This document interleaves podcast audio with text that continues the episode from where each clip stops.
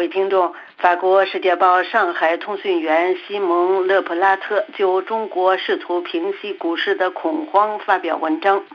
勒普拉特写道：“中国的权力中心北京的中南海弥漫着恐慌的气氛。在中国股市新一轮暴跌之后，总理李强于一月二十二号星期一紧急召开了国务院会议，呼吁采取有力的措施。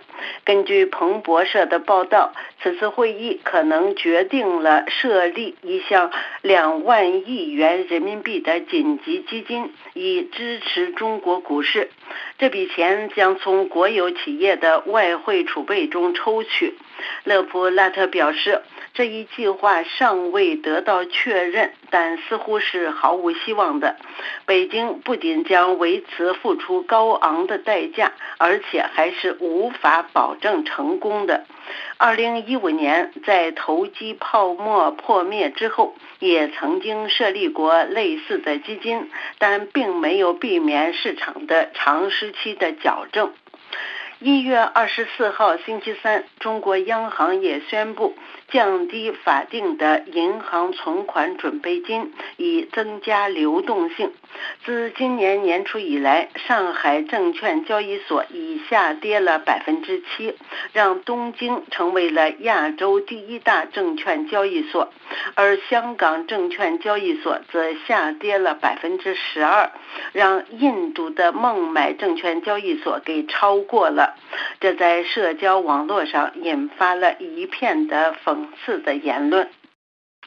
勒普拉特写道：“中国股市大幅下跌的原因是众所周知的，这就是自2022年年底新冠清零战略结束、中国重新开放以来，人们所希望的经济复苏一直没有实现。”出口下降，消费停滞，国家陷入通货紧缩，持续两年的房地产危机正在削弱家庭、投资者和地方政府的信心。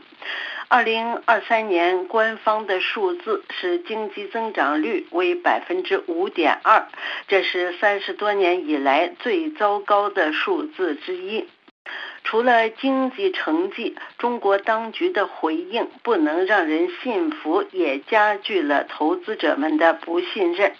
尽管采取了有利于房地产行业的措施，但新公寓2023年的销量仍然下降了百分之三十四。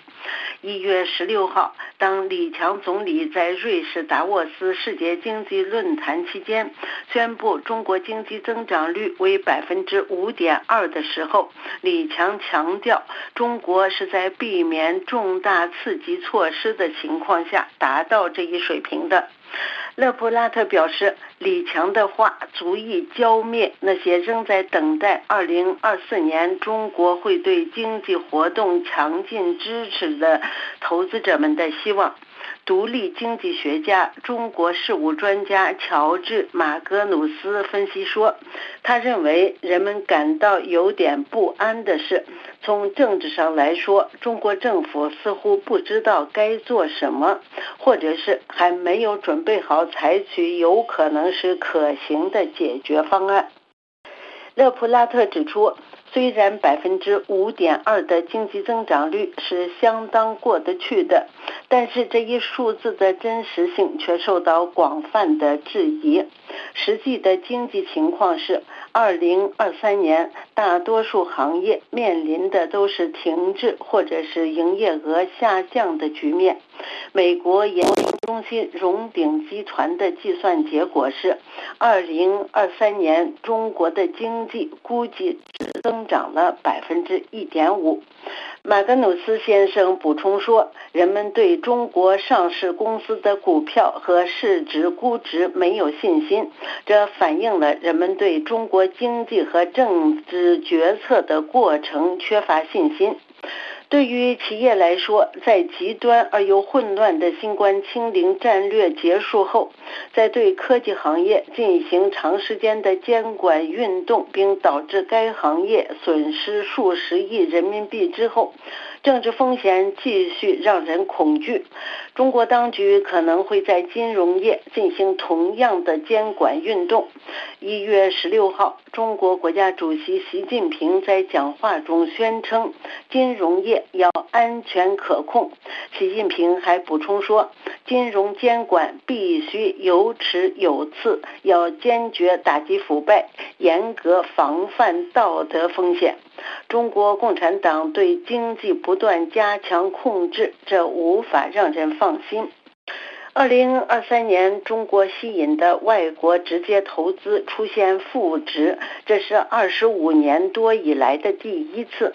与此同时，国际投资基金大幅减少了对中国资产的暴露。北京当局希望至少能够阻止中国金融机构效仿国际投资基金。几周以来，各大银行都接到命令，不得出售股票。与此同时，中国经济学家们则被要求避免做悲观的分析。中国股市的下跌显示，中共宣传的效果是有限的。各位听众，以上是法国《世界报》摘要节目。本次节目由阿曼婷编播，感谢收听。